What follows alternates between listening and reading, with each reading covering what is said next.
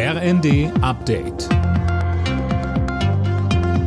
Stündlich neu. Auf den Punkt informiert. Ich bin Daniel Stuckenberg. Guten Tag.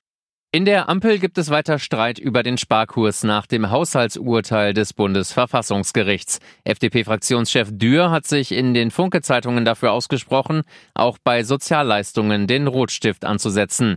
SPD und Grüne sind dagegen. Die Union ist dafür, beim Bürgergeld anzusetzen. Gitta Konnemann, die Vorsitzende der Mittelstands- und Wirtschaftsunion, sagte im ersten, wir haben zwei Millionen offene Stellen in Deutschland.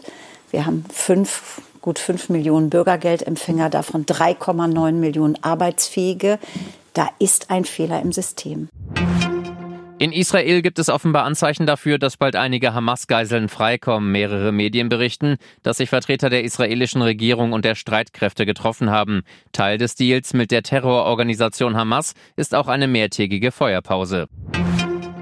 Reiche und superreiche Menschen tragen mit ihrem Konsum besonders stark zur Erderwärmung bei. Zu diesem Ergebnis kommt eine Studie der Hilfsorganisation Oxfam. Mehr von Tom Husse.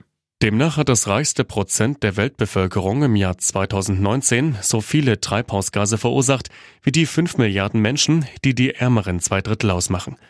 Oxfam verweist darauf, dass viele Reiche häufiger Flugreisen machen oder auch größere Häuser besitzen.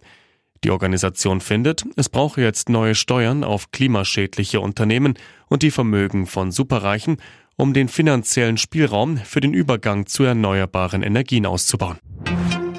Die Deutsche Lebensrettungsgesellschaft sucht schon jetzt nach Verstärkung für die Badesaison im kommenden Jahr. Wegen Corona fehlt ein Jahrgang an Rettungsschwimmern. Die Lücke müsse geschlossen werden, heißt es von der DLRG. Alle Nachrichten auf rnd.de